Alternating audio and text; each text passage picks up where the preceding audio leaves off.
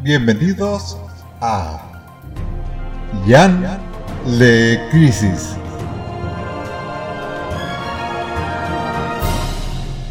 Un podcast sobre crisis en tierras infinitas. Bienvenidos a una nueva entrega de Jan Le Crisis, este podcast donde leímos Crisis en Tierras Infinitas y ahora estamos haciendo una serie de especiales. Cuando digo así el plural es porque mi nombre es Gus Casals y el que lee la crisis es... Ian Gutiérrez, el del título, que no es ni Ian Lee, ya lo aclaramos esto. Eh, y bueno, llegamos. Llegamos, porque desde que, yo creo que desde que llegamos al número 12 de Crisis, están hinchando las pelotas con, y ahora van a leer Legends, y ahora viene Legends, van a leer Legends. Y Yo creo que desde que estábamos en el número 2 de Crisis empezaron a hinchar las pelotas. qué pesados. Y, mm, a ver, yo les digo esto como lector de DC, si bien entiendo el lugar que ocupa Legends, primero como por ser el primer crossover importante de la era post-crisis y además porque hay un montón de series importantes que se despegan a partir de esto. A mí Legends no me parece gran cosa en general, sin embargo hay como algo que resuena, diría que hasta más que la crisis. No, yo quiero igual llevarles un montón de calma a un montón de gente, porque esto me está gustando. ok. Así que eh, sí, te, digamos, tenían razón, tenían razón. Había que leer. Había que leer Legends, pero qué pesados que son. Es más, en la previa a la grabación de este episodio, me llegaron, no voy a decir quién, pues no voy a dar nombres porque está muy mal, me llegaron capturas de pantalla del de la edición digital Ajá. y de las cosas y los temas que debería tratar hoy. Ok, lo- locas con K. Loca, locas, este, locas psicóticas, basta. Chicos, Loca- Bueno, O sea, igual, ustedes saben, yo agradezco un montón todos los mensajes, todo el apoyo, el cariño y, y cómo nos vienen acompañando con el podcast, que también surgió como una boludez y terminó siendo lo hermoso, pero son re intensos. Re Yo intensos. los amo, pero qué intensidad, amiga. Bueno, vamos a poner un poquito de contexto también, eh, un dato que les dimos sobre todo cuando leímos Crisis, que era cómo lo estábamos leyendo, porque las ediciones de Crisis no son todas iguales, las de Legends sí son todas más o menos iguales. Tanto Jan como yo leímos el paperback que salió cuando salió la primera película de Suicide Squad. Ajá. Que de ah, hecho- esto es de ahora. Claro, de hecho mencionan Suicide Squad en la tapa. Eh, yo tengo también los issues originales eh, por acá porque hay una cosa que me interesaba y hay una edición deluxe que salió hace no demasiado que es lo mismo pero más grande, digamos. No trae... La historia en sí es lo mismo, no tiene ninguna cosa que haya sido corregida o retocada. No, es la, ni, la ni misma ma- historia. ni original. material extra, tipo Eh, no, lápices, nada. No, eh, sí, en el librito este hay una nota final eh, de Mike Gold. Mike Gold es el editor de la serie original. Yo tengo acá el issue número uno porque hay otra nota de Mike Gold. Yo le creo más a la nota del issue original, más que nada porque estaba pegada al momento en el que estaban hablando. La otra es algo que escribe Mike Gold 30 años después, así que por ahí algún detalle se le va. Pero sí en ambas hay un par de datos que son interesantes para tener en cuenta. Bueno, primero, ¿quién es Mike Gold? Mike Gold es un editor que mm, venía de una compañía independiente mucho más eh, arriesgada que Deseo que Marvel. Digamos, es un tipo que venía de hacer cosas un toque más alternativas, si querés. Por ahí también en el género de los superhéroes o de la aventura, pero más para, y esto con miles de comillas, para adultos. Eh, y de hecho, muchas de las cosas que él va a hacer de acá en más en DC tienen un poco ese tono. Después vamos a hablar un poquitito Bueno, más. esto, de esto, esto de hecho lo tiene. O sea, hay, Esto hay- lo tiene. Hay un par de cosas que sí, hay, eh, hay cosas que son muy... Sí, sí, pero él pasa a ser el editor de Green Arrow de Longbound Hunters, que es el primer cómic de DC que tiene que ser sugerido para lectores Ah, maduros. Ok. ¿no? Es, es ese nivel de conversación adulta trae y de hecho muchas de las cosas en algo que vamos a leer que es Flash muchas de las cosas que se le critican a esos primeros números de Flash es un poco mandato editorial de Mike Gold de queriendo ser edgy, ponele, ¿no? Una cosa así. Pero bueno, a Gold eh, lo contratan no como un editor raso, un tipo con más seniority, y le dicen que se haga cargo de la secuela de Crisis. Ok. Que según parece, además, en algún momento hasta se pensó que iba a haber una cosa que iba a ser como Crisis 2. Hubo como 47 crisis después.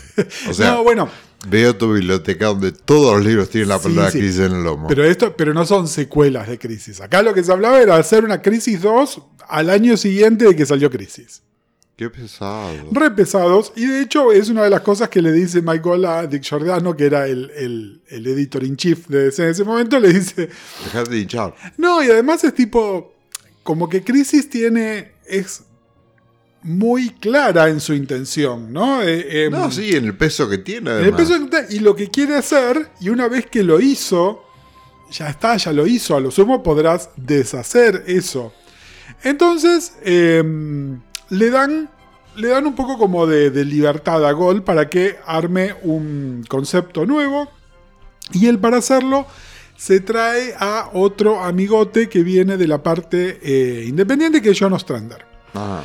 Ostrander hoy lo tenemos como súper eh, asociado a las historias. Ostrander and son dos. ¿Quién es el segundo? Yale. Claire. que era, que era la esposa, Kim Yale. Está. A Ostrander lo, ahora lo tenemos como nada, no podemos pensar en Suicide Squad sin Ostrander, no podemos pensar en The Spectre sin, sin Ostrander. Sin embargo, en ese momento Ostrander también venía de dos cosas, venía de la historieta independiente, venía del teatro.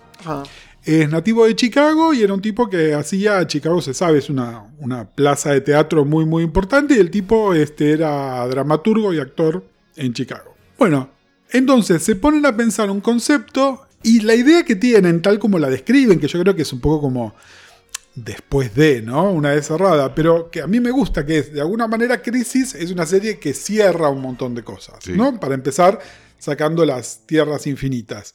Lo que dicen es, ¿por qué no hacemos que Legend sea algo que abra cosas, que proponga ideas nuevas? Y entonces ahí además surge que DC estaba en pleno momento de relanzar cosas, empezando por Superman Mujer Maravilla, pero también muy prontito Flash, Justice League, un montón de otras cosas más. Entonces, usar esto como plataforma de apertura, hacia afuera en lugar de hacia adentro.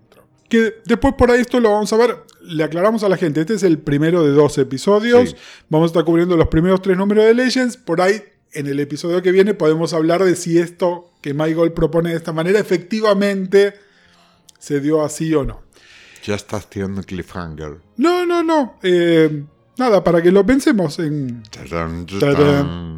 Eh, no, y después otra cosa también es que em, deciden, y yo creo que esto se decidió a nivel Dick Giordano, por ahí, Ajá. que un tipo como Strander, que venía con un montón de ideas frescas y nuevas y qué sé yo, por ahí era medio como arriesgado darle los juguetes de DC, los juguetes más grandes de DC. Y entonces lo que deciden es que Ostrander haga el plot, digamos, el, escriba el argumento, pero que los diálogos lo escriba alguien más veterano, y esa persona más veterana es Len Wayne. Len Wayne es una leyenda de DC y de Marvel que escribió básicamente a todos los personajes hasta ese momento. Sí, bueno, es, es quien vino a. que va a sacar las papas del fuego con los números de Wonder, de Wonder Woman. Woman, por, darte un ejemplo, exactamente. Sí, sí, sí. Exactamente. Y que se nota un montón, además. Y se nota un montón. Es decir, es un tipo con eh, mucho, muy profesional. Mm. Por ahí no el tipo más, eh, para ese momento, el tipo más fresco y exciting del mundo, pero un tipo con, Que no iba a hacer las cosas mal, digamos. con oficio, exactamente. Entonces la idea era, lo ponemos a Ostrander, que es nuevo y fresco, qué sé yo, junto a... El otro es- Wayne. es como una pesita. Exactamente. Está. Eh, y ahí empieza el temita de eh, quién lo va a dibujar. Bueno, resulta que el proyecto original de Crisis 2 tenía un dibujante ya asociado. ¿Sabes quién es? Sí, es Jerry Orway. Ajá. A Orway lo recontra tenemos, entre otras cosas, porque la mitad, la segunda mitad de Crisis la entinta él, y de hecho hace más que entintar, la termina Sí, sí, él. termina como dibujando cosas. Me- exactamente, entonces era como que tenía todo el sentido del mundo Es como el, el- digamos, el, el- el paso lógico. Absolutamente, absolutamente. Orway, este. Nada, además un tipo, aparte de buen artista, ya como establecido, todavía sin por ahí un breakthrough, como habían tenido otras estrellas, que le va a venir muy poquito después. Viene de la mano de Superman, pero eso es para otro momento después. Voy a tener que leer eso también. Y por ahí no, no te disgustaría, ¿eh? está muy bien. Pero bueno, nos estamos yendo de tema. Eh, van, van a empezar. ¡Ay, va a leer Superman no sé quién! Bueno, el tema es que eh, todo muy lindo, pero en el medio empiezan a pasar cosas en DC que traen consecuencias en Marvel que van a cambiar todo este plan. Concretamente, DC lo contrata a John Byrne. Byrne era como la figura de Marvel para que venga DC y repiense a Superman. Que es lo que ya leímos. Que es lo que ya leímos. O es esto- es ah. Man of Steel. En realidad, Man Bien. of Steel es casi contemporáneo con esto. Ese, ese datito ahora te lo voy a tirar Dale. también. Sí, sí, yo mientras lo leía, y me estoy ya adelantando a la, la experiencia de la lectura, pero mientras leía, mi cabeza todo el tiempo era armar el rompecabezas de qué salió primero, este, porque yo no tenía en la cabeza eso mientras leía, y nada, me pasaba que hay personajes que actúan de una manera, y yo digo, pero esto es antes o después de... ¿Viste? No, es casi al mismo tiempo y ten en cuenta que igual Man of Steel, tal como está leída, es medio un flashback. Sí, ¿No? Es sí, decir, es un retelling. Eh, un retelling, pero además un flashback. Como que lo que está pasando ahí pasó un tiempito antes. Ajá. Vos acá en Legends te encontrás con un Superman ya mucho más establecido, por algo en particular que vamos a decir. Y eso quiere decir que él ya estuvo operando un tiempo. Quiere decir que esto no sucede inmediatamente después de Man of Steel. Sí, no, bueno, de hecho hasta con Reagan ahí en la Casa Blanca, tipo tomando el té, así que Exactamente. Es decir, quiere decir que ya es un superhéroe muy reconocido. establecido. sí. Bueno, volvemos para atrás. Resulta que entonces a Orway lo habían apalabrado para hacer esto, pero no había contrato firmado, nada, porque ni siquiera se sabía muy bien cuándo iba a salir a la venta. DC lo contrata a Byrne.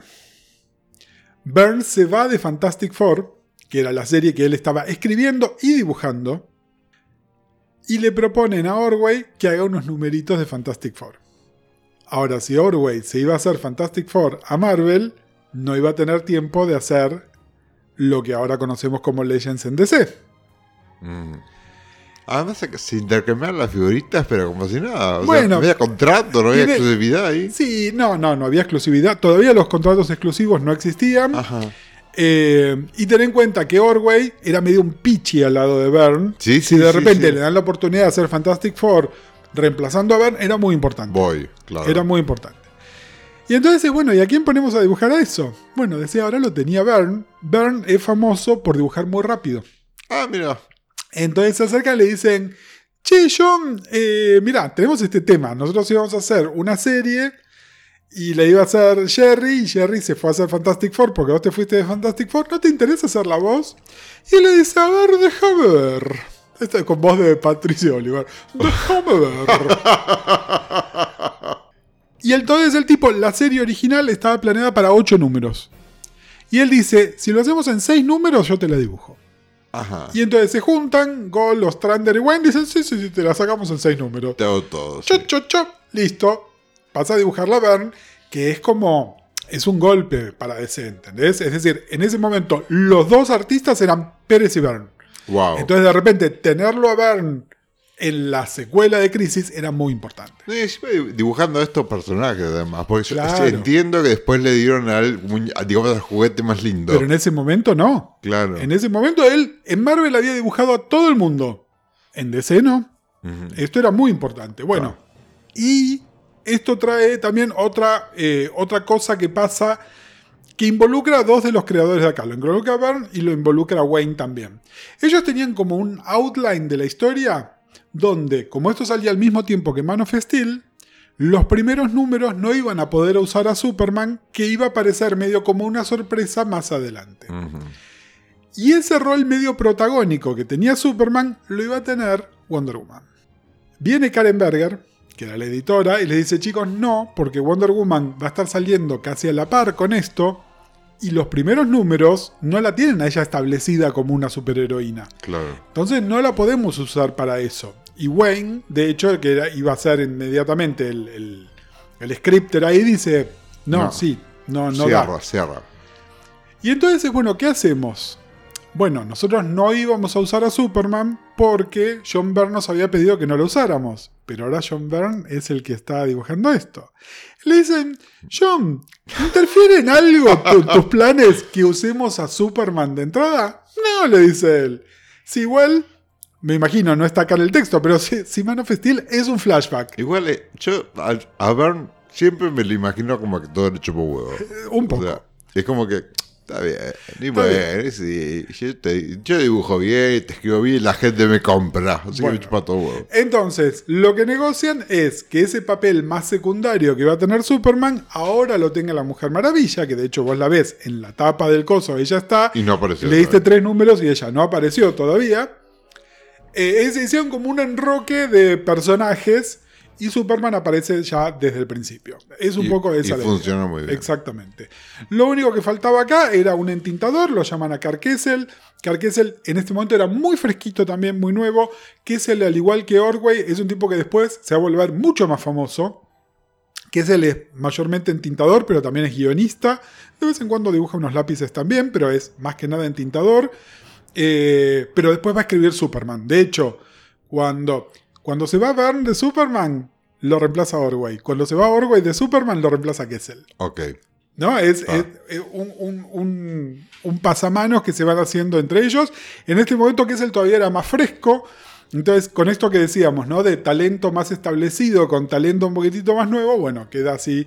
Pero fíjate que por eso en los créditos son tan largos, ¿no? Porque es Ostrander y. no, Bueno, no, y sí, eso me llamó la atención también, porque además algunos nombres ya los reconocía y fue tipo, claro, ahora entiendo por qué la gente quiere que yo lea esto, pues están todos acá. Y bueno, ahora, ahora que, que, que tengo, digamos, el backstory y toda la el puterío que, que había en el medio, bueno, entiendo por qué están todos. Y hay una cosa más que de nuevo hay que medio como que leerla entre líneas de los dos artículos de Mike Gold, el del año 86 y el del año, no sé, debe ser del 2016, una cosa así, que es el otro, que es eh, el uso de Darkseid como villano. Ajá. A ver, esto está informado por dos cosas. ¿De dónde venía Darkseid acá? Ahí está el tema. Darkseid durante mucho tiempo no se utilizó y vuelve a ser establecido como un villano importante. Con la Dark Saga. Exactamente, que vos ya la leíste, Sí. que es unos cuatro años antes de esto. Y que es 30.000 años del futuro. Exactamente. Después, en el medio, Kirby vuelve a DC y hace una novela gráfica que se llama The Hunger Gods, que, Hunger Dogs, perdón, que es como el final de la saga de Darkseid y de los nuevos dioses. Como que le pone un final. A todo esto, le voy a decir como, como nuestro amigo, Kirby. Kirby. A todo esto, Kirby seguía vivo. O sea, Seguía vivo, era muy viejito ya. Era muy viejito y estaba bastante cachuzo. y seguía laburando. Seguía Qué laburando. maravilla. Eh, y de alguna manera, entonces lo que se hace es eh, hacerse los boludos con The Hunger, Hunger Dogs, o por ahí decir es algo que eventualmente va a pasar. De hecho, acá hay un par de cosas que tratan de meter la continuidad de esa novela gráfica dentro del texto. No le vamos a dar mucha bola, pero lo que voy es, eligen a Darkseid, que fue revitalizado en la Great Darkness Saga, Que además fue muy exitosa. Exacta, eh, que fue muy exitosa, pero digamos, yo les diría que acá es donde Darkseid se establece como un villano muy importante acá. Pasa además a estar muy relacionado con la continuidad de Superman, porque Byrne lo usa mucho a él y a otros personajes del cuarto mundo también. Y bueno, ahí tenemos a Darkseid hoy, que es el villano Sí, mayor. igual no olvidemos también que él fue el que apretó el botoncito en, en Crisis. Claro, claro, pero en Crisis... eh, Es medio como un chiste. igual. exactamente. En cambio acá está en la tapa del número uno. Sí, Es, sí, ¿Quién sí. es No, el no, Big no, yo hablo, en cuanto a relevancia. eh, digamos, quien resuelve la crisis, bien sí es el, el último golpe de Superman viejo, porque eso habla del origen del primer superhéroe, y bla, bla. Media hora de Gustavo hablando en el podcast. Eh, el que aprieta el botón remoto y le salen los rayos de los ojitos al otro, forro, es Eh, este es Darkseid. Sí, pero bueno, en el contexto editorial, digamos, Mm. esto es como también revitalizar a Darkseid y al resto de los personajes del cuarto mundo que ya vas a ir conociendo algunos acá, que tienen cosas en común, que ahora por ahí, este, si no salen este, más espontáneamente, vamos a ir sacando. Bueno, esa es como la gran idea. Y después, la otra idea que rige todo esto, que nosotros le hablamos un toquecito fuera de micrófono y por ahí podemos expandir, que es, ¿qué quiere Darkseid? Porque no viene a conquistar el mundo, ¿no? Sino que de ahí viene el nombre también. Él está caliente porque en la Tierra tienen a sus propios dioses, digamos, que vendrían a ser los superhéroes. Sí, yo puedo repetir lo que dije fuera del Sí, por favor. O sea, Legends empieza con Darkseid cantando Me hace falta una flor. Porque es tipo, o sea, lo te- tiene todo, pero le hace falta una flor, una flor. También lo tiene todo, excepto a ti. Podemos hacer todo, todo, todo. No, no, eh, digamos que el disparador de la historia es medio una forrada. O sea, el tipo este que tiene y- Pero después, porque hice una segunda lectura de esto hoy, para sentarme en el micrófono, y está mucho más explícito de lo que yo lo noté en la primera lectura. que todo esto es el otro forro de Sad. Sí. Que está pinchando Bueno. todo el tiempo. O sea, yo entendí que el otro sí le había tirado la idea que yo, pero después, en una segunda lectura, hay como un plan maestro del tipo. No sé a dónde va a ir eso. No, mira, Pero- es, es interesante esto que decís también, porque ya históricamente, y esto desde las historias de Kirby, Darkseid es. No solo es el líder absoluto de Apocalypse, sino que además es más inteligente que todos los demás. El único que está a su altura, el único que es tan peligroso como él, es Desad. Que es un poco eh, como una especie de Littlefinger en Game of Thrones. Claro, sí, porque además es medio con bicho. Es una cosa muy de ay, maestro, maestro, qué sé yo. Pobre, estoy fea, soy fea, soy fea, pero es que maneja lo- los hilos. Sí, porque básicamente además lo que hace es jugar con esta debilidad de Darkseid. además está desatando una guerra universal. o sea, Exactamente. Eh, Pero Porque se le cantó. No sé, can- no es que no sé cuál es el- la motivación de este personaje. Todavía no terminé de leer la historia, así que todavía no puedo putear al respecto. Pero, Sí, pero- si hay, pero si hay construcción de personaje, esto está genial. No sé cómo se resolver. los nombres de los New Gods son todos pans. ¿No? Es decir, todos, eh, Darkseid es la mala semilla. Sí. No, to- todos, absolutamente todos los personajes son un pan. Este personaje se llama Desad. Desade, el marqués de Sade. Ajá. Ese es el nombre del. Desad es perverso. Sí. Punto. Perversión, punto. Exactamente. Está. Bueno, bueno, puede ser una motivación válida entonces. No, yo te digo, eh, o sea, a esta altura ustedes ya, yo ya salí del closet este, en, este, en este programa. Este programa, ¿qué es, Este qué programa- es esto? Bienvenidos amigos a este programa. Bienvenidos a mi programa. En este podcast vamos a hablar de, de los autos que pasan por la calle.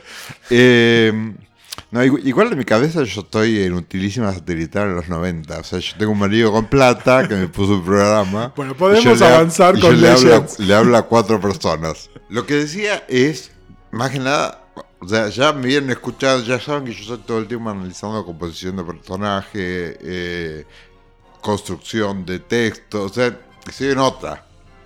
Sí, Y- igual ten en cuenta, es, es esto que decís, igual.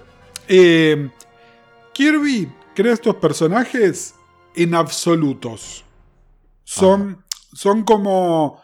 ¿Entendés? Darkseid es el mal. Desad es la, La perversión. perversión. Eh, es decir, son, son personajes medio de una sola dimensión, pero es por diseño que es así. ¿No? Es como que. Por eso es que además el tipo crea 70 personajes. Porque cada uno de ellos es como una sola cosa y de hecho sus nombres en PAM muchas veces te, te están diciendo qué cosa es. Es decir, no es sutil, pero el tipo no, no quería ser sutil tampoco. Estaba hablando en absolutos. ¿No? Es un poco eso. Eh, y entonces, por ahí no vas a ver mucho desarrollo de los personajes. Sí, por ahí al que más se le permite es a Darkseid. Sí, en igual, general, igual- la calle otras Igual yo no pido también. tanto desarrollo porque son seis números. O sea, no. Yo lo que voy es que sí, a mí lo que, lo, lo- lo que me. Digamos, lo que me preocupa de, las cosas que voy leyendo es el tema de la motivación. Y a veces sale bien y a veces sale mal. Cuando sale mal es medio una cagada, pero cuando sale bien es genial. Igual, la motivación de Crisis era dejemos una sola tierra y simplifiquemos algunos personajes y traigamos a otros. No es la, la motivación de los personajes, es la Sí, es, motivación. es- es un Bueno, mandato, y editorial, es mandato editorial puro. Y acá es, eh, presentemos algunos personajes que queremos que sean relevantes y abramos series nuevas. Hay que ser súper cínico, porque si no, hay motivaciones que te las vas a perder. Después algunas quedan un poquito, de personajes secundarios vas a tener motivaciones un poco más claras. De un integrante del Suicide Squad, de Flash, ponele. Pero los otros es porque alguien dijo que contemos una historia con estos personajes. Ok. ¿no? Es, es eso. Bueno, eh, Darkseid está jugando con, con action figures, ¿viste? Con Ay, muñequitos. sí, me encanta. Y rompe el del Capitán Marvel, que no, no está bien porque esas figuras son muy caras.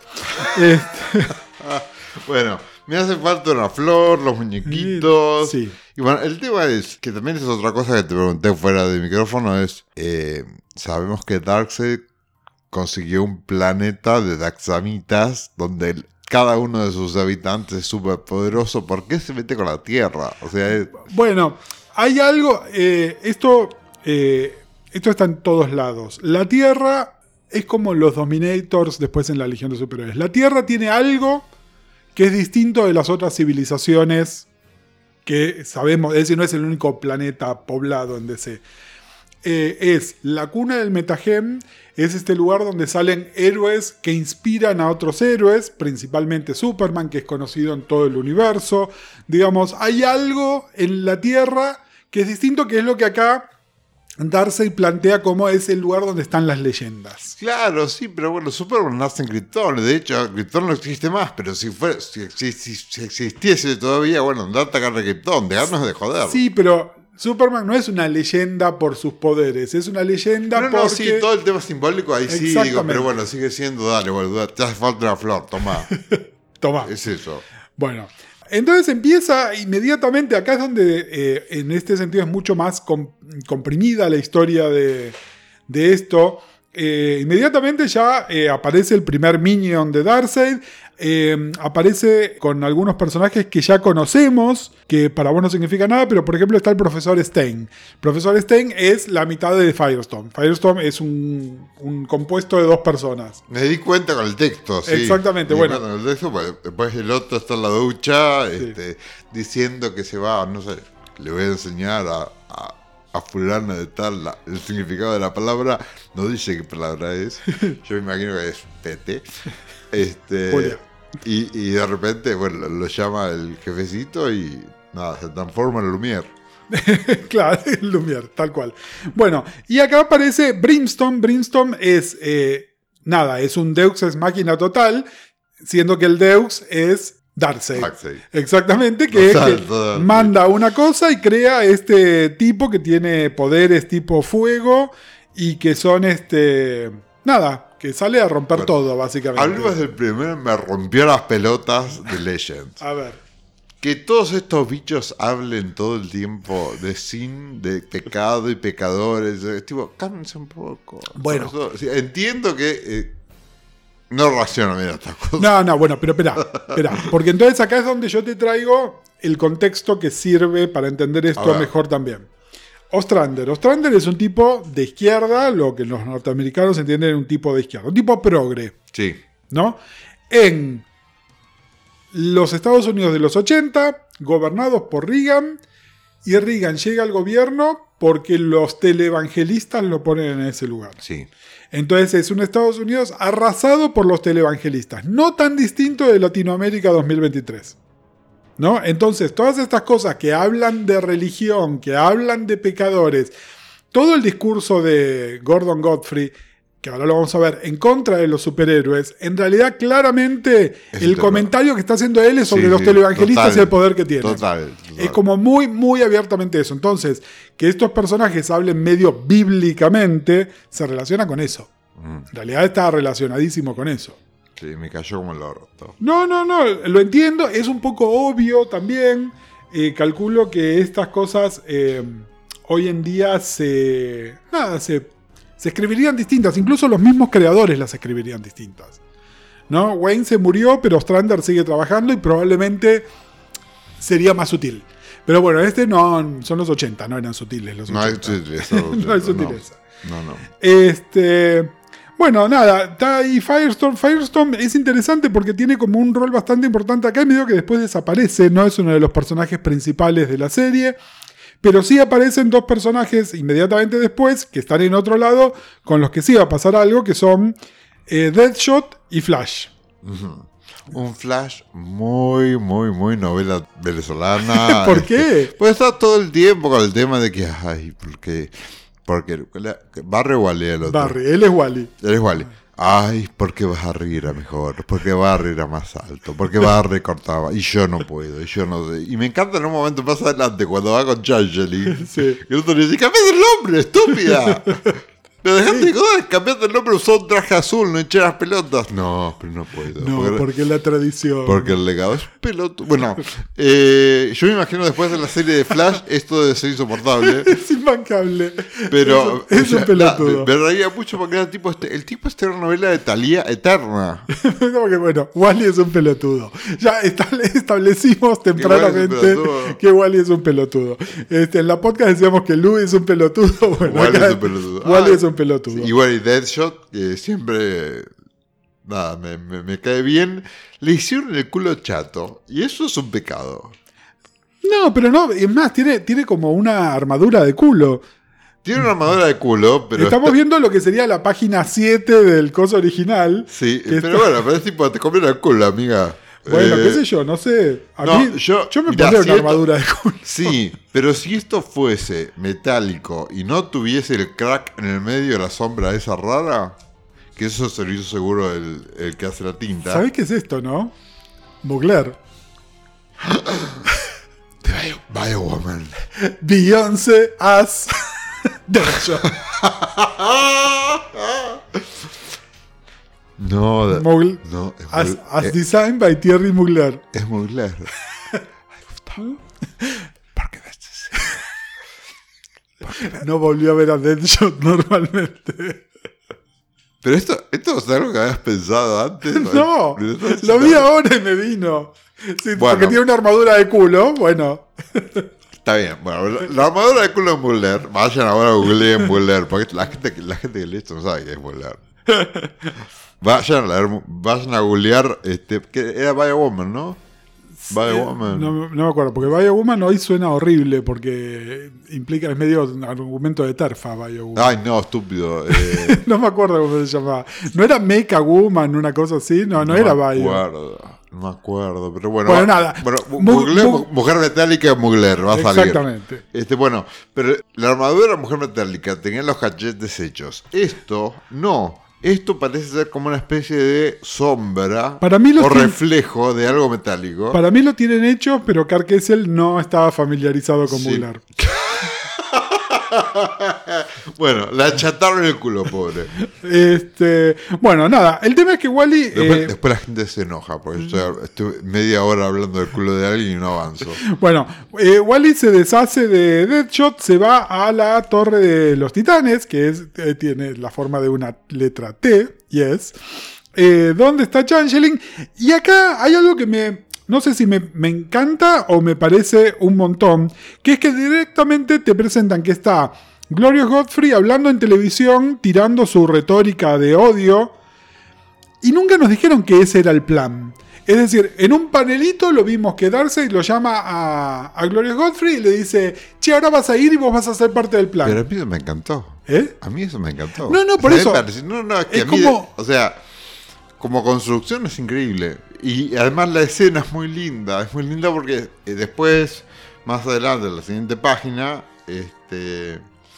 eh, están estos globos de texto y el tipo sigue hablando en la tele. Como que- Exactamente. es como que son dos escenas distintas. Pero vos te vas enterando de qué es lo que está diciendo el tipo, ¿no? Y, Del- nada, del- y- y el diálogo de todo eso es hermoso. eh, y bueno, acá, acá es donde yo quería estar una novela de Talía Eterna, pero bueno, está, está, está- esto- estos paneles me encantaron. Pero igual, en la página anterior, yo quiero volver, porque Chayer dice que hubiese preferido ver en McLean y Una retro- Stevenson, una retrospectiva de McLean y Stevenson. el de MASH. pero, ¿por qué? que- primero, ¿esto es contemporáneo o no? ¿La serie Eh, MASH? Eh, no, pero MASH es un mojón cultural muy importante. MASH terminó en el 81, ponele. Esto es el 86. Si eras una persona que sabía de cultura popular, la tenías. Está. No, no, porque. O sea, viste que en. eh, no me acuerdo si. En New Bueno, Mutants. En New Mutants, claro, es en otro podcast. En No Somos X-Men, en muchos momentos se habló, los chicos hablan de esta cosa de eh, los autores que meten referencias juveniles cuando no conocen a personas jóvenes, en Sí. teoría, ¿no? Y eso me parecía como, ¿por qué Changeling? Está Por- bien, él lo odia, ¿no? Como que qué, pe- qué pesado. Sí, sí, pero eh, sería. eh, y esto, otro crossover con la podcast. Vayan, escuchen la podcast. De paso, estaba en syndication todo el tiempo. Ah, si vos prendías eh, la tele en horario diurno, te estaban pasando una repetición de MASH. Está, sí. está bueno, bueno, nada, me divirtió mucho toda esta escena. Eh, y bueno, y la construcción esta del plan, el tipo hablando en televisión también me encanta. Bueno, y el tipo está hablando en televisión. El periodista que lo está entrevistando es Billy Batson. ¿Me explicás, por favor? Bueno, ¿Qué hace ese pendejo conduciendo una.? Bueno, esto No. es, esto es de la era de oro. Billy Batson era un, era, tenía un programa de radio. Era un nene de 10 años que tenía un programa de radio donde leía las noticias. Váyanse todos a cagar. Bueno, la actualización a los 80 de esto es que tenía un programa de televisión. Es básicamente un nene de 10 Eh, años. soy yo, eh, eh, a la tarde utilísima. Exactamente. Pero con Billy Batson. Bueno, pero aparentemente muy, este, muy influyente, porque sí, todo el sí, mundo está claro. viendo el programa. Obvio. Sí, sí, bueno, nada, Because Comics. Digo, cómics. No, no, sí, es. Digo, ¿por qué hace Billy Batson? Porque eh, al principio no entendí que era él. Viste, vi que había un nene que estaba y después. Sí, pero si hay un nene con una remera roja, con un cuello amarillo, No, es Billy no. Batson. Ya sé, no, no, de hecho, nombra, el nombre y apellido en el momento, qué sé yo. Además, bueno, hay, eh, también hay una cosa que, que medio que como que me hinchó un poco las pelotas. Están todo el tiempo explicado de todo, ¿viste? Todo. Es tipo New Mutants. Bueno, pero eh, esos son los 80.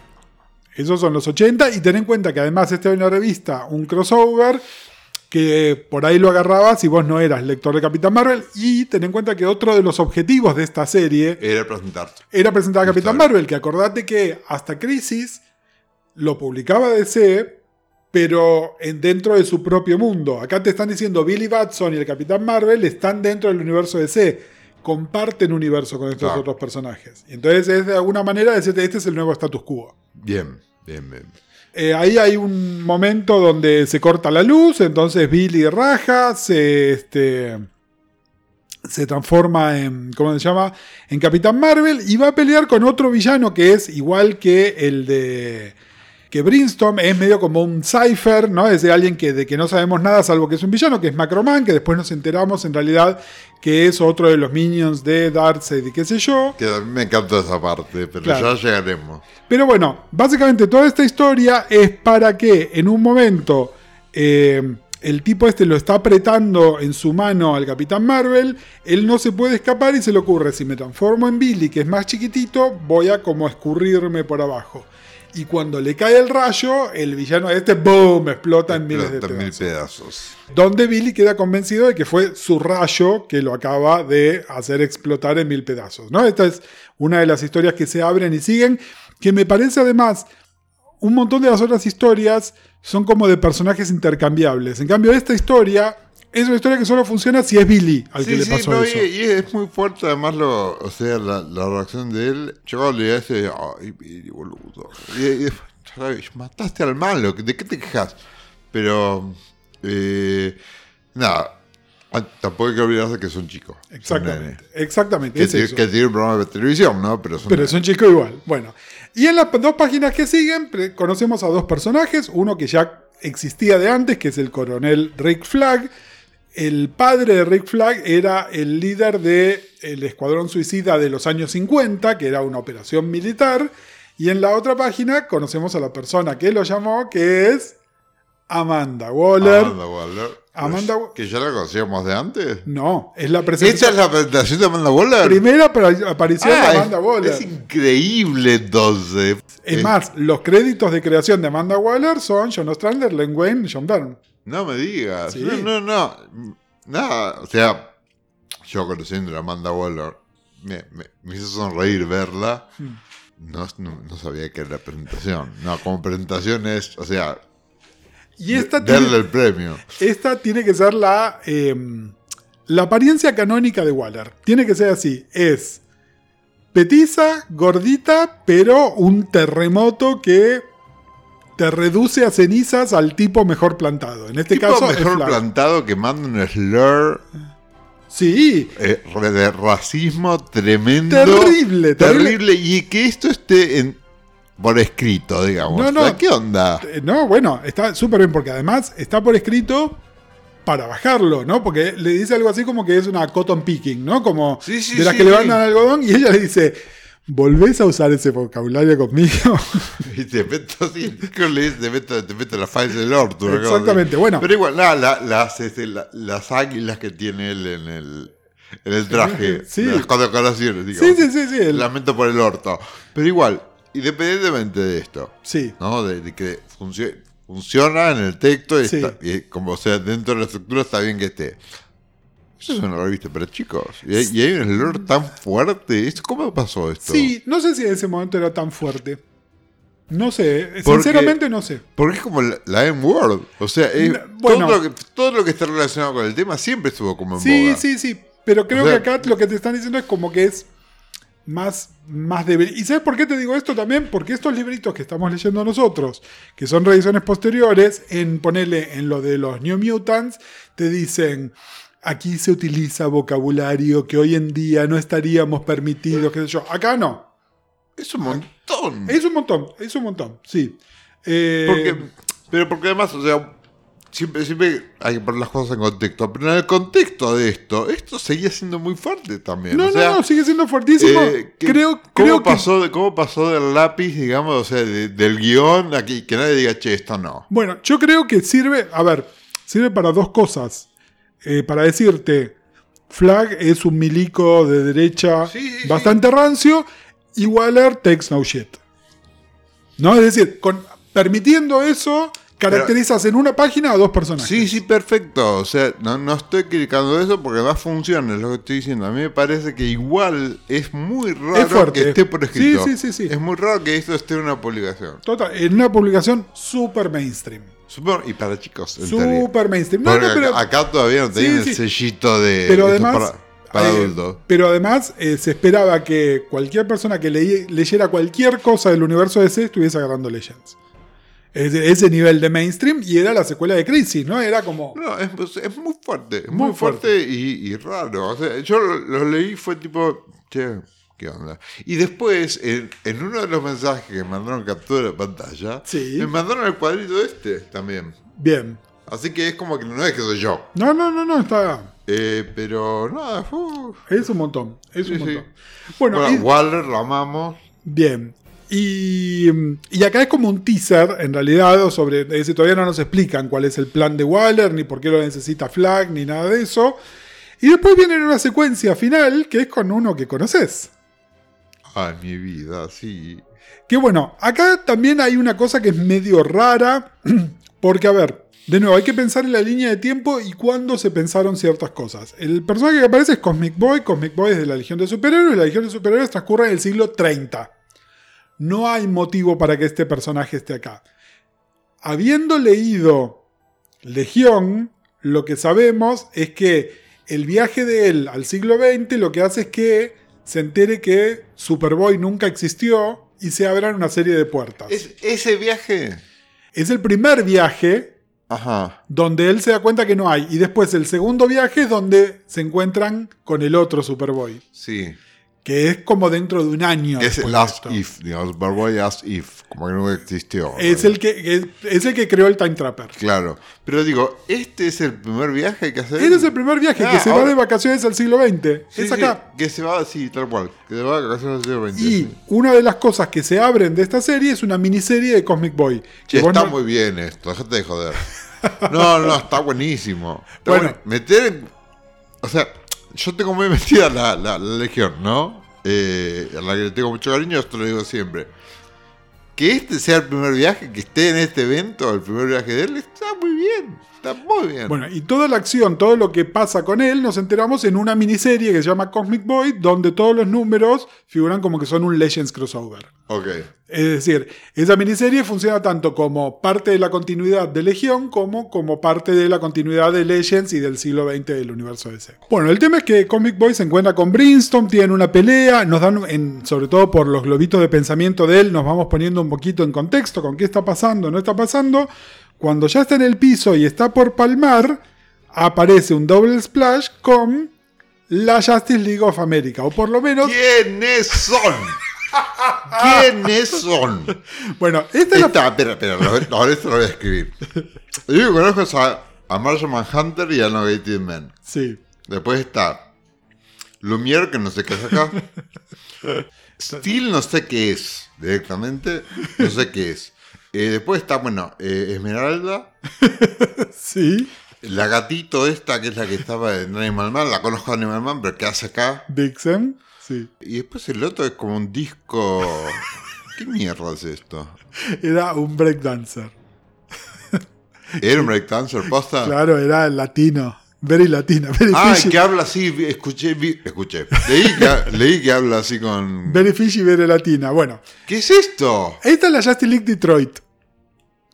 ¿Te acordás que te hablé de Justice League Detroit? Que la Justice League en un momento la quieren hacer más parecida a los X-Men y esas cosas. Se van todos los personajes grandes y ponen a estos personajes que eran étnicos y jóvenes y qué sé yo. Y en la Justice League que se conoce como la Justice League Detroit, porque su base de operaciones era en Detroit.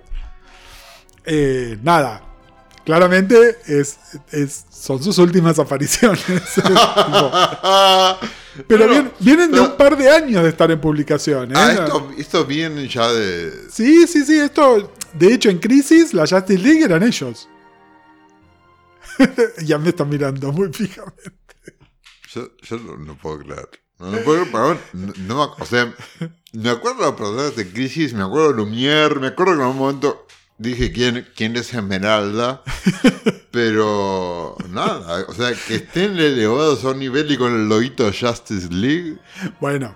acá- ¿quiénes son? Bueno, esto justamente acá, de la misma manera que un montón de historias se abren, acá están cerrando una historia. Ya, ya vamos a hablar un toquecito más de esto en el próximo programa, porque, porque es importante. Yo lo que te quiero mostrar es, acá tengo la crisis original, y quiero mostrarte cómo está paginado esto, ¿no?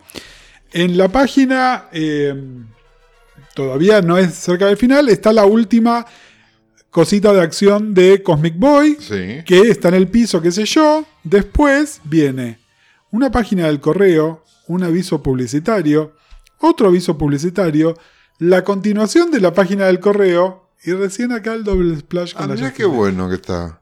Sí. Esto es, en teoría, para generar más impacto. Me parece que cuatro páginas en el medio es un montón. No, igual está bien, ¿eh? Me gusta. Está muy Me bien. Parece divertido. Pero igual, ¿quiénes son? O sea, impacto, estos, estos tipos. Bueno, y la última página que este, en realidad lo que sigue es la acción con Billy Batson. Eh, que jura no volver a transformarse en Capitán Marvel. y en el fondo darse en Qué bien que te salió. San, san, san. Fin del episodio 1. Bueno, el episodio uno, sí. nada, es, vos fuiste al kiosco de revistas, te compraste Legends número 1. Lo único que habías leído antes era Legión de Superhéroes. ¿Seguís leyendo? Obvio. Obvio. Sí, me reenganché. Sí, sí, sí. Escúchame, ¿sabes qué no hablamos de la tapa del número 1? Eh, ¿qué, qué- contame, ¿qué, ¿qué opinamos? Es una poronga. Es una poronga. Vos sabés que yo pienso lo mismo. Eh, entiendo que está Darkseid, que es muy importante, pero también está Brimstone, muy importante, que todavía no sabemos quién es, y Microman, muy importante, que tampoco sabemos quién es. Y los héroes están como muy chiquitos y poco heroicos. Sí, Y no, digamos hay- todo, hay- en hay- este momento el ponle- único- Ponle que es un- una etapa que sugiere escena de acción y está, bueno, el placement, digamos, de los otros es como, bueno, está es- Darkseid. Es el número uno. Sí. Tendría que tener algo más heroico. Más, más, más iconic. Sí. Más iconic. No, no, yo creo que lo único icónico acá es Darkseid en el fondo, Sí. pero después del resto es como... Pero bueno, esto me trae a la tapa del número 2, que, me parece, sí. que me parece muchísimo mejor. Sí, total. Total. La En- tapa número 2 es algo realmente muy lindo. Me hizo acordar las tapas algunas de, de Crisis, ¿sí? Sí, Eh, en, en esto de que hay varios, varios, varios personajes y que hay varias caras, varias expresiones y que uno puede ir buscando las expresiones de la gente, por ejemplo, incluso los que están en el fondo, que están como casi borroneados y dibujados con palitos, esto tienen expresión y Con- ti- contémosle a la gente, esto es una turba de gente que está atacando a cuatro, héroe- cuatro héroes que están como rodeados, que son Batman, Superman, Blue Beetle y Green Lantern Guy Garner. Acá esta etapa hace otra cosa muy inteligente, que es que te pone a los dos personajes más icónicos de DC, Batman y Superman, con dos que no lo son, pero que de alguna manera te los están vendiendo, que son Blue Beetle versión Ted Kord y Guy Garner, que es un Green Lantern de la C en este momento. Ambos personajes destinados a cosas más importantes en el futuro, en el futuro cercano. Entonces, de alguna manera, la tapa está jugando con ponerte personajes muy conocidos con personajes que no lo son, que es un poco el objetivo general de Legends, ¿no? Está, está muy bien. A mí me- gusta mucho. Bueno, este. La tapa de quién es. Es de Byrne. Ah, ok. No, no, está To- todo- Todos van. Es todo Byrne. eh, no sé si esto me parece que es Byrne eh, haciéndose sus tintas también. Ok. Es decir, que no está entintado por Kessel. Pero sí, sí, esto es Byrne. Byrne. La, la tapa del 1 también es Byrne. Lo que pasa es que el 1 ni te das cuenta que es Byrne. Eh, nada, eso. Bueno, eh, esto abre con el post eh, aparición de Capitán Marvel y aparece el doctor G. Gordon Godfrey. Me gusta porque el personaje es Glorious Godfrey. In disguise. Y acá es el doctor G. Gordon Godfrey. Lo que pasa es que nadie sabe en la Tierra quiénes son los apocalípticos. Sí, no, no, pero después más, arri- más adelante hay una escena donde dice que dice algo así como que está personificando a. Y es tipo. The same picture. Art of Picture. Bueno, donde este tipo sigue tirando su retórica, este, nada, retórica que hoy en día nos es muy familiar. Este, cambian superhéroes por algún otro eh, epíteto este, de, de grupo que se quiere marginalizar y es muy fácil hacerlo. No queremos decir que es mi ley, pero es mi ley. Exactamente. Eh, bueno, hay un recap donde el Capitán Marvel nos vuelve a contar todo lo que le pasó. Eh, y volvemos ya en la página, como en la página 5, a Darkseid riéndose. Me gusta cuando nos muestran los dientes de Darkseid. Este, tiene- Sí. En Apocalypse hay buen plan dental. bueno, y acá quiero ver qué haces vos con esto. En la página, no donde estás vos, sino en la que sigue. Es decir, primero nos cuentan lo de quién, Dr. Bedlam, que era el que era Microman. Aparece un personaje. Quiero ver qué entendés vos de esto que está pasando. En algún momento de crisis, este tipo ya había aparecido. Sí. Sí, y tuvimos la conversación de que era una persona que sabía cosas y hacía cosas. He knows things. Es eh, extraño, ¿no? Es- Es el Phantom Stranger. Phantom exactamente. Stranger. Que hace poco me llegó un ómnibus del Phantom Stranger. ¿Por qué compras estas pelotudeces, Gustavo? ¡Basta! Bueno, anyway. El Eh, Phantom. Bueno, sí. No, no, no, lo que, lo que iba era justamente esto, que no, veo que aparece acá y digo, ah, el flaco este. Y, y también fue como que no le, no, no le pedí muchas explicaciones, me imaginé, que, pero- era, me imaginé que era un ente de- poderoso, Sí. incluso yo no sé si más poderoso que Darcy o que está en una, está, porque además, eh, si bien no lo veo antagonista a Darkseid, está en una posición en la cual le puede cuestionar cosas. Exactamente, Y a bueno. Darkseid nadie le cuestiona nada. Bueno, narrativamente. Sí. Cuando además es el número 2 y Darcy viene con su historia, con The Sad y qué sé yo. Para mí es como la voz, eh, la voz de la conciencia de, de- de lo que va a ser este, la historia. Es como que es. Y, y un poco, no sé si en este diálogo más adelante, pero como acá es nada más que la presentación. Claro, acá todavía no se, no se desarrolla tanto, pero. eh, digamos, en mi cabeza yo fui construyendo como que este era el tipo, digamos, es, es la mirada de la moral, digamos, de la historia que es una moral que está por encima de Darkseid y de todo el plan. Es como Sí. que el que va a marcar qué está bien y qué está mal. Sí, claramente vos sos, sos, sos mujer de teatro, igual que Ostrander, y piensan parecido. No es un personaje que está ahí medio caja de resonancia en realidad. Que no es un aliado de él, como vos decís, viene a ser un juicio moral, pero también permite que el personaje de Darkseid monologue al hablar con él y nosotros nos enteremos, nos enteremos de qué es lo que le está pasando. Sí, sí, pero igual pincha, igual pincha el tipo. Claro, O sea, no, no es que solamente está para escuchar y decir sí, sí querida, no querida. O sea, Sí. eso- la- una caja de resonancia es sí querida. El otro habla y el otro responde a. Sí. Este no, este está pinchando todo el tiempo. Te digo, no, mirá, tu plan es- está buenísimo, pero está basado en una premisa que es una mierda. Bueno. Que es lo que dije yo, me hace falta una flor. Pero, eh, bueno, no está diciendo te hace falta una flor, está diciendo eh, no se puede adquirir un poder absoluto, un control absoluto. O sea, Bueno, no, el- eh. digamos que en el caos hay, hay beneficios, él no puede tener control absoluto de las cosas porque eso no existe, no es posible. Entonces, esa es la premisa errada que tiene este Sí. eh, Darcy. Y bueno, me encanta que se lo diga, me encanta que esté ahí, ¿eh? Ojo. Bueno, después este, en el programa que viene vemos a ver si cumplió con su función o no. El Phantom Stranger es este, es este personaje sobrenatural que es más un observador que un, que un actor que hace cosas en general. Eh, en algún momento apareció como un personaje secundario en las historias de la Justice League original, medio como marcándoles el camino más que ayudándolos en algo en particular. Y al mismo tiempo que sale esto, el número, hay una serie que se llamaba eh, Secret Origins, que te contaba los orígenes secretos de, de estos personajes. El número de Legends de Secret Origins es sobre el Phantom Stranger. Y son cuatro historias que te cuentan cuatro orígenes distintos del Phantom Stranger. Escritas por... Es lo que compraste vos. Está en, está en el ómnibus. Es- eh, lo incluye, se incluye en el ómnibus también. Que básicamente lo que te están diciendo es no hay un origen definitivo. No hay canon, digamos. Exactamente, porque todos son posibles. Así que bueno, nada, eso. Después vemos a ver si cumple la función. No, yo quería ver a alguien que no conocía el Phantom Stranger, qué le pasa con este personaje que además aparece en el número 2, no en el número 1. Sí, no, bueno, eh, yo creo que también eso, yo no sé a dónde va a ir esto y cómo se va a resolver también, ¿no? O sea, Sí. me pasó, si vos escuchar los primeros números, los primeros episodios de este podcast, hablando de crisis, donde yo estoy fascinado con la estructura y cómo se va armando todo, y después, si, antes de enterarme que todo se va a la mierda, no sirve para un carajo, eh, con esto pasó lo mismo, ahora estoy, en- estoy enterando la historia, para mí parece que está muy bien planteado. No, no, no, Y que este personaje en el número 2 me parece buenísimo, porque le pone un peso, le quitas ese ser absoluto, esa condición absoluta a, A Darkseid. Ok. Y Ok. me, me gusta, me gusta que esté ahí.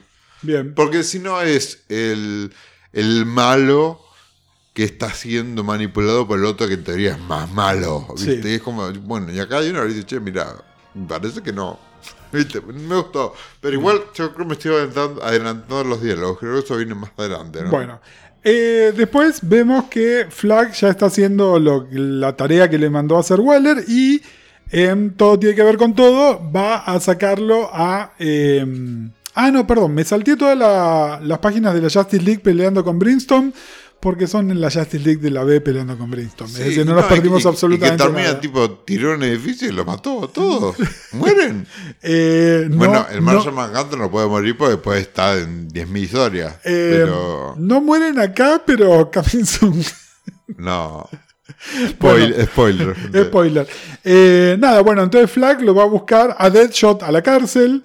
Deadshot tiene un, este, un bigotito muy años 40, ¿no? Es como, como, un, como un sindicalista argentino, ponele. Ahora, eh, decime una cosa. ¿A quién se le ocurrió que ese tipo podía ser Will Smith? Ah, bueno, Because Movies. Porque, en serio, yo, yo venía leyendo, ¿no? Yo, y después, después digo, pero yo, yo a ese personaje lo conozco. Y después digo, es Will Smith. ¿A quién se le ocurrió? Que, que además Red de lo que nos llevó. Claro, claro. Bueno, anyway, lo van a sacar, eso es una secuencia rápida. Después tenemos una secuencia de Batman y Robin. Eh, Robin acá hay algo... A ver, este, este es Bern también, ¿no? Si bien Jason era muy jovencito, acá Bern lo dibuja medio como un nene como de la edad de Billy Batson, que no sé hasta qué punto es correcto que sea tan nene. Hablemos de la edad de los personajes y Byrne interpretándola. Por favor. Ah, ah. Pues más adelante lo vamos a hablar. O sea, estamos salteando creo que el tercer número. Pero esas criaturas tienen 45 años.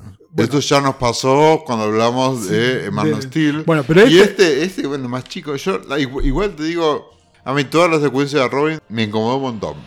Ajá. Me incomodó un montón porque yo lo veía muy chiquito. Muy chiquito, total. Y después hay toda una escena de vejación tremenda. Yo no sé, no sé dónde va a terminar esto. Sí, sí, sí, Porque que- tipo. Sí, te, sí. te violaron la criatura. Total.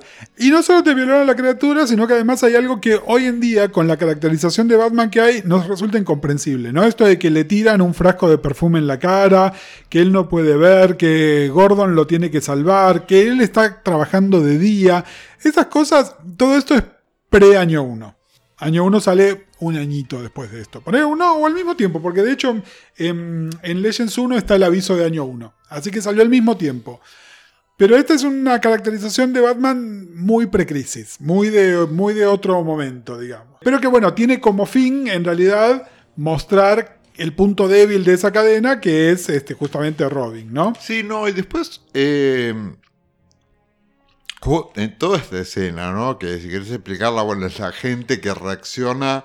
eh, Es decir, Batman y Robin van a salvarlos y ellos en realidad nos pusieron en peligro. Sí. Tipo, gorda, cachate.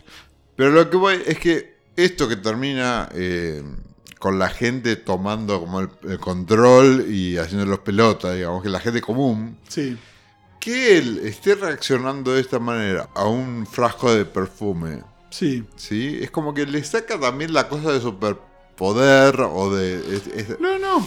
A ver, entiendo, entiendo perfectamente qué es lo que quieren. Simplemente que hoy en día, no se podría hacer. es más, no solo eso, sino que un año después de esta historia, eso no se podría haber hecho. Ajá. Bueno, a mí, Es decir, la, a mí- la- la caracterización del Batman todopoderoso no hubiese permitido que esta secuencia de este Batman tan humano es- y de bueno, este Robin a tan mí- humano. A mí la, es- la humanidad de Batman y Robin No, no. en todo ese número me pareció... Yo te eh, lo digo no porque esté bien o mal, simplemente porque para un lector contemporáneo esto, Esto es in- inimaginable. Claro, ok. Bueno, Inimaginable. a, a mí me pareció como que le resaltaba este aspecto humano eh, de, de traerlo a la Tierra a los dos y, y bueno, que, que, que sea después Gordon una persona común, sin Sí. poderes, el que lo tiene que salvar y después hay una viñeta donde se lo están llevando a Robin que es desesperante. Sí, O sea, total. Y más bien habiéndolo visto a él siendo tan, tan chiquito. Yo lo sé, bueno, vos me decís que la edad no, no condice. Y,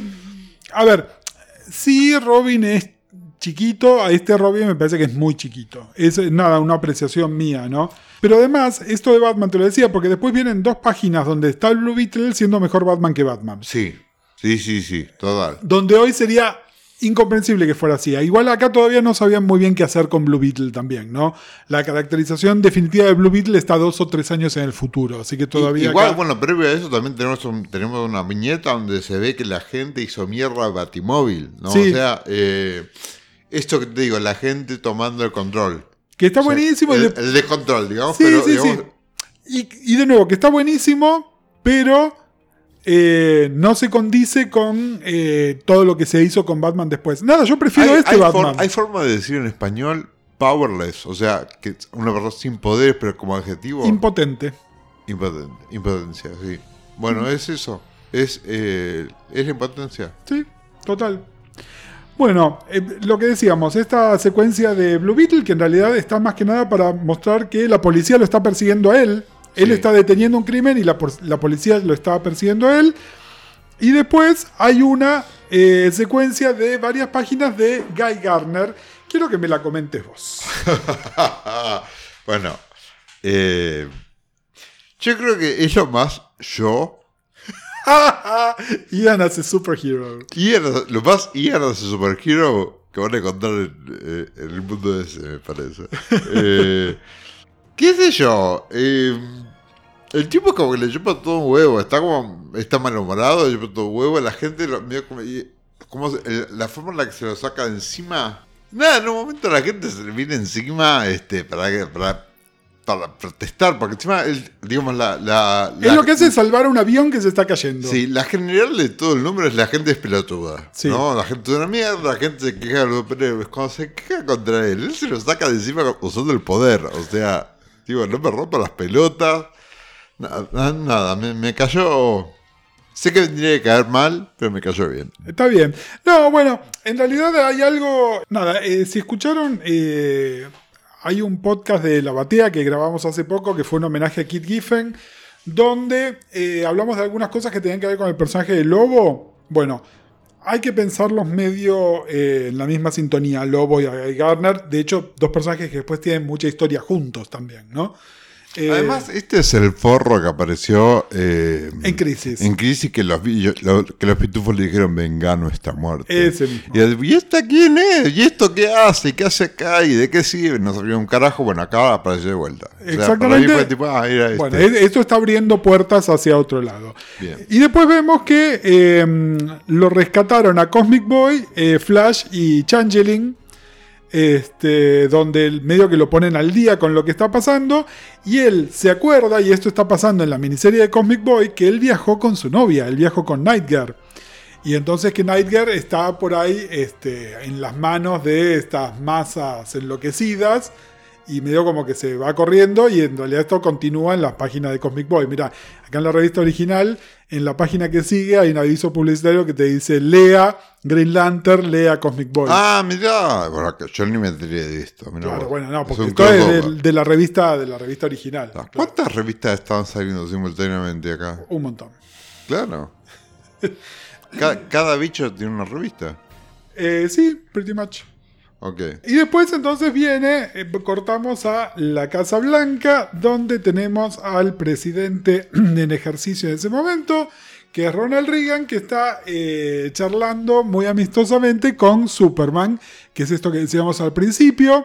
Superman está haciendo un poco de abogado del diablo, diciendo, usted no va a creer que los superhéroes son los que, los que están haciendo esto. Y Reagan dice, pero no, no, no me queda otra. Yo entiendo lo que me estás diciendo, pero no me queda otra porque yo me debo a mi público. Pobrecito. él- Pobre.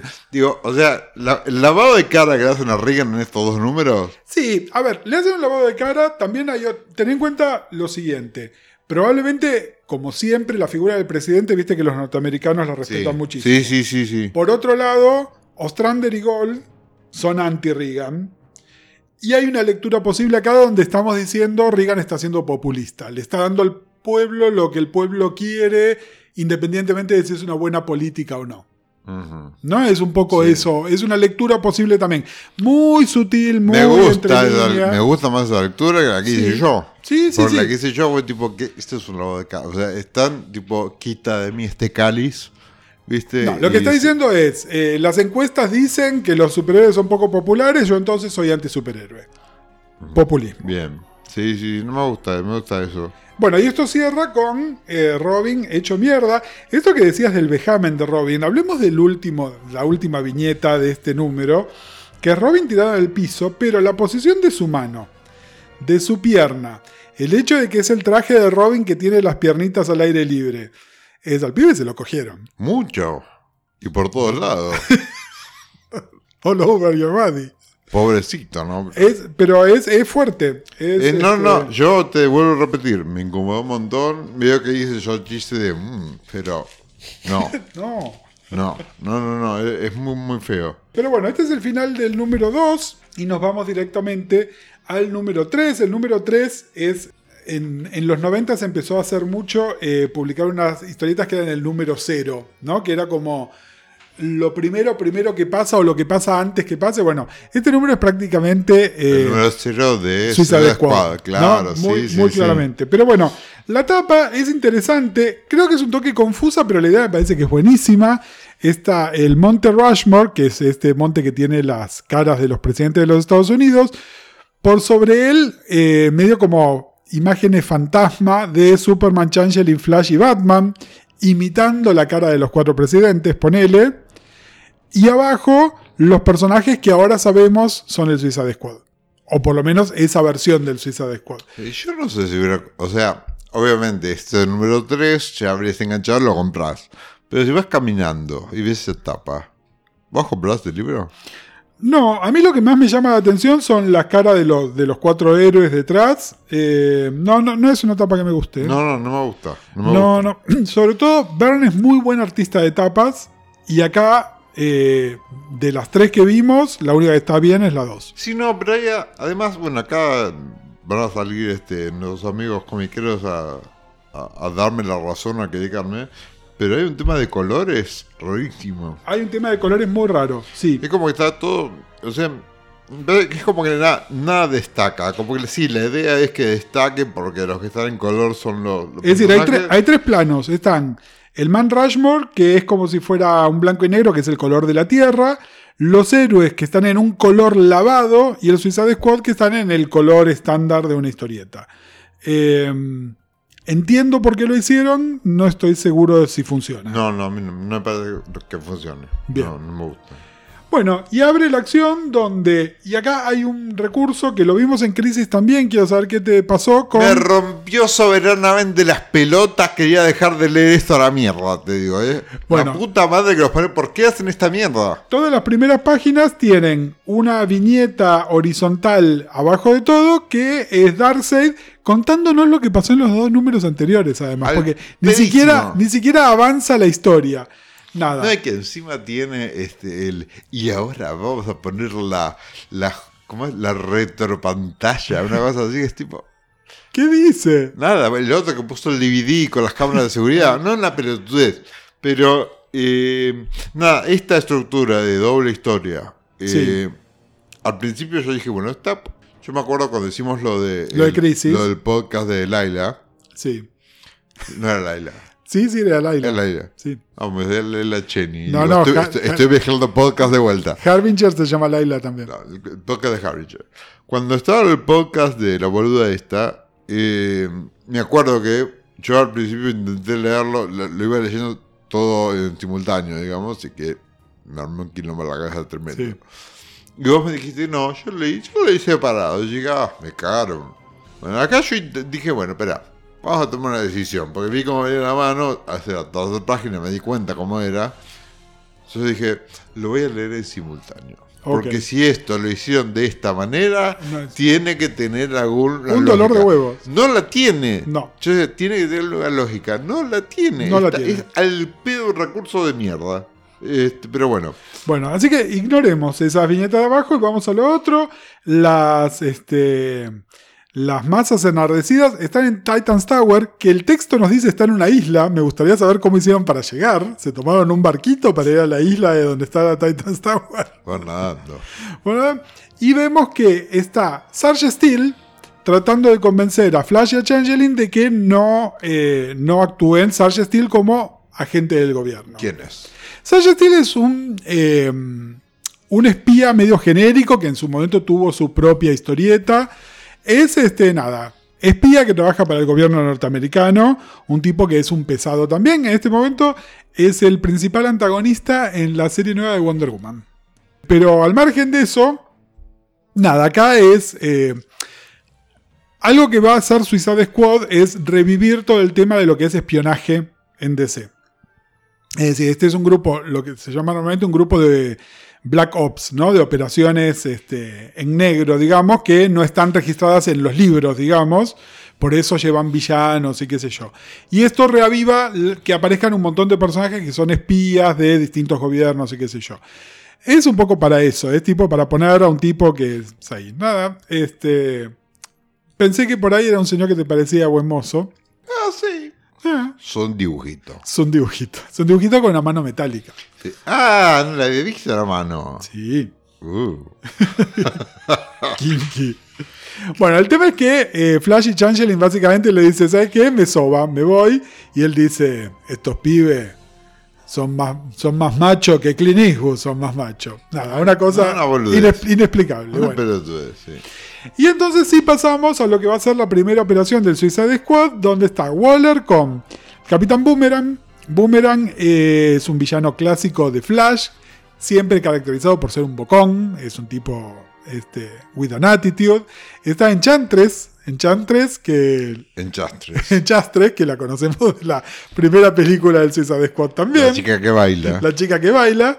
Y está Blockbuster. Acá es interesante. Blockbuster es un villano muy menor de Batman que es contemporáneo de Poison Ivy. Es decir, es de Batman fines de los 60, principios de los 70. Nunca supieron muy bien qué hacer con él. De hecho, acá lo matan. Pero él tiene un hermano. Hay otro blockbuster que hoy en día es el principal antagonista de Nightwing. Ajá. Es decir, ahí de repente a alguien se le ocurrió, creo que si alguien, si no me equivoco, fue Chuck Dixon, cómo usar bien a Blockbuster como antagonista de Batman. Pero acá este es el primer Blockbuster que, spoiler alert, es la primera, la primera víctima suicida del Suicide Squad. Y aparece Rick Flag con Deathshot y con Bronze Tiger. Bronze Tiger es un personaje que después se desarrolla muchísimo en las páginas del Suicide Squad. Es un personaje de moral ambigua, digamos. eh, no es un villano, pero no es un héroe porque... vende cereal. ¿Eh? No vende cereal. No vende cereal. No, no, no es Tony de Tiger. Ah. No, no, yo era tipo- Correcto. Porque además medio que cada tanto tiran sí. Eh, nada, es un personaje que en el futuro va a ser muy lindo. Simplemente es uno de esos personajes, igual que Rick Flag, que están trabajando con personajes menos que heroicos, pero que tienen como ciertos principios morales que los otros personajes no tienen, digamos, ¿no? Pensarlo de esa manera. Bueno, nada, Waller les dice cuál es la misión, les dice también qué pasa. si la misión sale bien, los perdonan. Te vas a la calle, acá no sucedió nada. Si te haces el boludo y te revelás, te pongo un explosivo en la mano que te deja manco. Básicamente. Eso después pasa a ser un explosivo que te pone en la nuca que es te mata directamente. Sí, no, te deja manco. yo, o sea, yo tenía la, la, la versión de que morían. Sí, de la sea, peli. Que eran dispensables. Sí.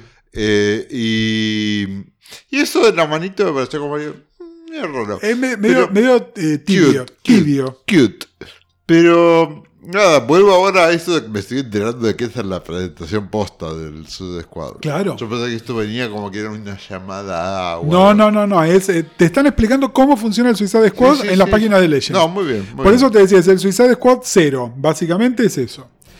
Y después, bueno, Billy Batson, que sigue llorando por las calles, qué pesada, se hace una amiguita eh, que se llama Lisa. Lisa después lo lleva a su casa. Ahora vamos a volver a esa acción. Mientras tanto, vamos a ver qué pasa con el Suicide Squad. El Suicide Squad es más o menos efectivo hasta que deja de serlo. Brimstone lo mata inmediatamente a Blockbuster y em, Deadshot tiene un arma que si la dispara, tiene un solo disparo, pero que si lo dispara correctamente, eh, la, la masa que lo conforma a Brimstone se va. Entonces, bueno, nada, finalmente logran el éxito con eso. Imagina- todo esto mientras yo iba leyendo en simultáneo la, no- la novela La de novela. Darkseid. Una pelotudez, no, no, No, no, no, era tipo. Y no, llegó un momento que dejé de hacerlo. Dije, va a ser la mierda. Es imposible. Bueno, después tenemos un corte a, eh, que de nuevo, algo que no vemos normalmente, a eh, Bruce Wayne con Jason Todd. Jason está en el hospital. Eh, nunca nos explican muy bien cómo eh, Jason llegó hasta ahí sin que nadie se dé cuenta que era Robin, pero bueno, cómics. Sí. Igual antes me gustaría volver a lo anterior donde se ve esto de la, de la Enchantress. Sí, Sí. El- la viñeta donde se la ve de cuerpo entero tiene un sombrero de bruja. sí, la viñeta que sigue sí. tiene un sombrero que parece que bajó el Mayflower. No, son, son sombreros de bruja las dos. Lo que pasa es que los globitos de diálogo te, te- te tapan Fíjate arriba de todo que es recto. Sí, pero yo creo que en realidad es como que está medio curvadito. Entiendo eh, lo que decís. Sí, bueno, pero- yo lo vi en digital, vos lo estás viendo en la hoja que está curva ahí. Yo lo vi en digital y esto es un sombrero de Mayflower. Bueno, estas son las cosas por las cuales la gente nos deja de escuchar. O siguen escuchando. bueno, nada, volvemos. Entonces está Bruce Wayne con el coso, viendo cómo todo se quema en las calles. Eh, Jason Todd cambió de edad otra vez, no sabemos qué edad tiene. Sí. Es un niño, es un adulto. Bueno, y acá, y acá me, dio como que sacar de closet de que hizo otro Robin también. Yo no, no venía con esa información. Bueno, eso, si eras lector de DC, ya sabés que. Bueno, yo no soy lector de ese. Bueno, me refiero, el, el otro Robin ya es un adulto y es Nightwing. Mm. No, no, eso está como más, como más claro. Y, Y que, que medio, medio es tipo, le quiero sacar el, el papel de Thalía a Flash. El, ot- el otro es mejor. El Y otro. yo no soy tan bueno. bueno, esa es la trampa del- de, las historias con Ah, legado. El Bruce Wayne más lindo dibujado Sí. hasta ahora que vi. Ah, mira, Me sí, sí, encantó. está, está, está muy buen muy mozo. lindo, muy lindo hombre. Y concluye con que no importa lo que diga el gobierno, yo tengo que salir y hacer lo que mejor hago. Y The Shadow of the Bat. Dios. Bueno, nada, eso. Eh, volvemos al Suicide Squad. El Suicide Squad finalmente eh, es exitoso en lo que hacen, pero al mismo tiempo Enchantress medio como que se va de, se va de mambo. Es la función de Bronze Tiger pararla. Y ahí entenderemos para qué estaba el tigre. Eh, exactamente. Porque además, en un momento, Amanda Waller dice: tal, tal y tal tienen un explosivo en la mano. Ellos Sí. dos no, No. por ellos están por otros motivos. Sí. ¿Qué motivo? Bueno, no sé, uno lo mataron, así que nunca nos vamos a enterar. Está. Enchantress está porque de alguna manera quiere aprender a controlar sus poderes. Es como es eso. Es, es- Waller puede guiarla en el control de sus poderes. Pero es una villana. Es una. Mm, mm, doble, más o mor- menos. doble moral. Bueno, acá, se ve que es como que se vuelve medio loca y se tipo Bueno. esa cosa. Todo eso, todo eso es una presentación de un personaje para después desarrollar las historias en Suicide Squad. Está, está. Básicamente. Acá es donde además, bueno, Flag les dice, ustedes eran todos descartables, así muy abiertamente. Bueno, después eh, Superman con Regan otra vez. Eh, Hay que detenerse acá. a ver. Hay que detenerse acá. Lo anatómicamente correcto de ese bulto. Yo Eh, creo que... Hice, hice, una captura- hice un, hice un tweet y lo puse eh, como story. Yo digo, eh, yo soy eh, una persona... Catadora eh, de bulto. Catadora de bultos, sí, ponele. Sí, digamos que tengo, tengo, este, tengo basta, basta experiencia en, en identificar bultos. Eh, Dios mío, Sí, se ve hasta la cabecita. Sí, para mí Muy igual. tierno, para, mí es, tierno. para mí es como un, un- Es un truco de la luz y la No, sombra. Le salió de pedo. Para mí es mucho más clara el bulto en la otra página donde sale, en la otra viñeta cuando sale volando, porque tiene tres dimensiones. Sí, bueno, pero eso es un, es un bulto. Claro, bueno, lo, lo otro es una chota con, un- con una tela arriba. pero es un accidente. Nadie dibujó eso. Pero chicos. sal- le salió de pedo. Pero yo quiero, yo quiero este, lectores heterosexuales, no los que ya vieron esto, porque el resto ya tiene este acto de hace mil años, de que salió. Pero los le- lectores heterosexuales que están siendo introducidos a este universo de los bultos en Year de Crisis, quiero que vean, por favor, que esto es una chota perfecta con una tela arriba. Y otro es un bulto. bueno, anyway, eh, nada, Superman y Regan, Superman que eh, en esta caracterización donde él es leal al gobierno, le dice, no estoy de acuerdo, pero voy a cumplir con su mandato y bla, bla, bla. Hay que ver si lo cumple. Eh, bueno, eso lo vamos a ver en las próximas páginas. Y después vamos a que la nena esta que, de la cual se hizo amigo Billy Batson lo lleva a su casa y vemos rápidamente que los padres son muy generosos porque le dan de comer, pero son medio eh, que vuelvan los milicos, ¿no? un poquito, sí.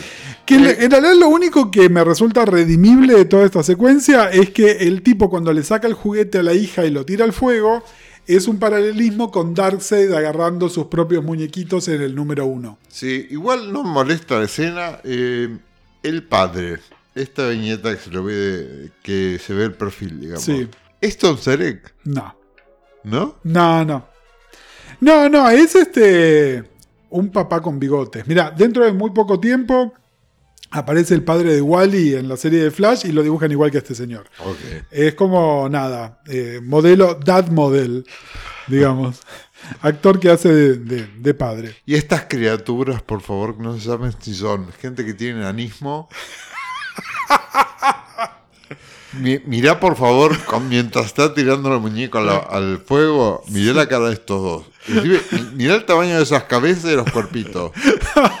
Total. O sea, o son little people, o, qué pasa acá. ¿O qué onda? ¿Qué onda? Bueno, nada. eh, Billy sigue desmoralizado, ahí no avanza nada. Y la última, la última página es un splash de este, Darkseid que va a mandar a la Tierra a sus Warhounds. Chan, chan, chan. ¿Qué pasa con esto y por qué es tan anticlimático?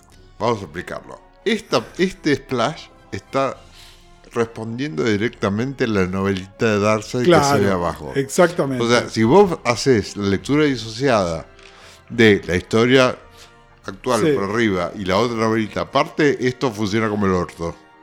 Porque yo en un momento dejé de hacer la, lectura sí. simultánea y empecé, digo, a la mierda, lo hago disociado. Cuando llegas a páginas tipo, "Mm, Es decir, esta es una historieta que tiene, no todos hacen esa tarea, pero que tiene cinco guionistas.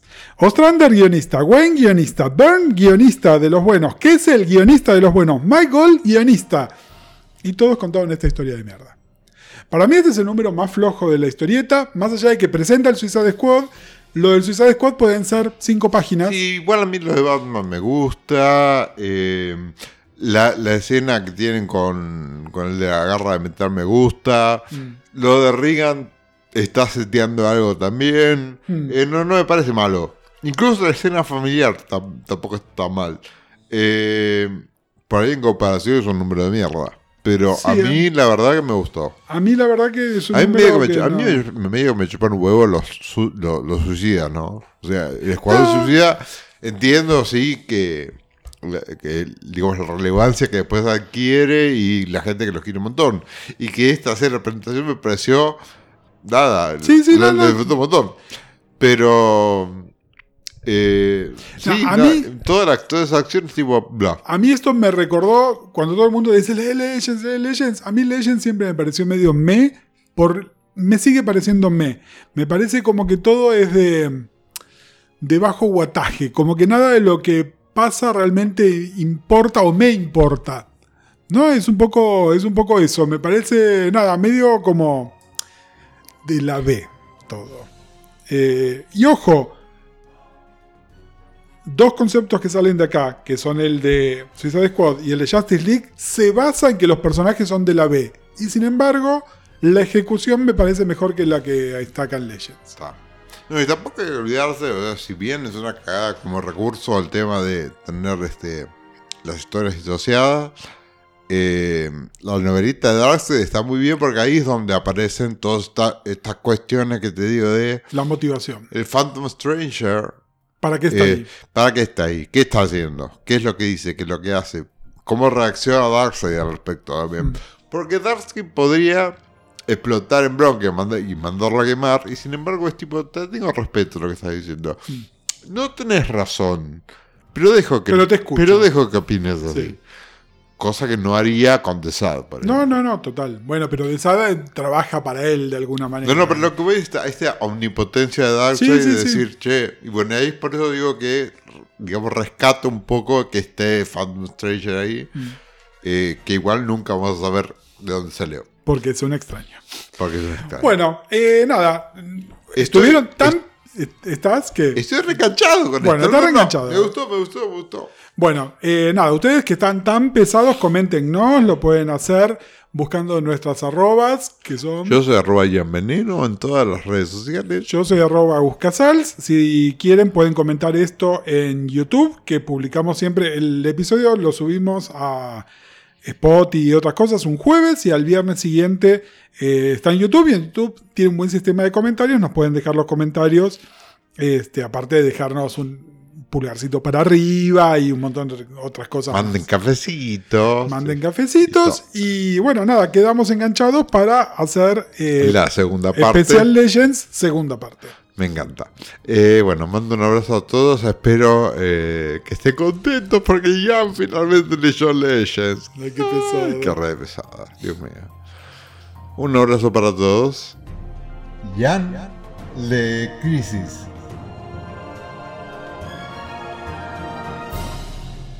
Un podcast sobre crisis en tierras infinitas.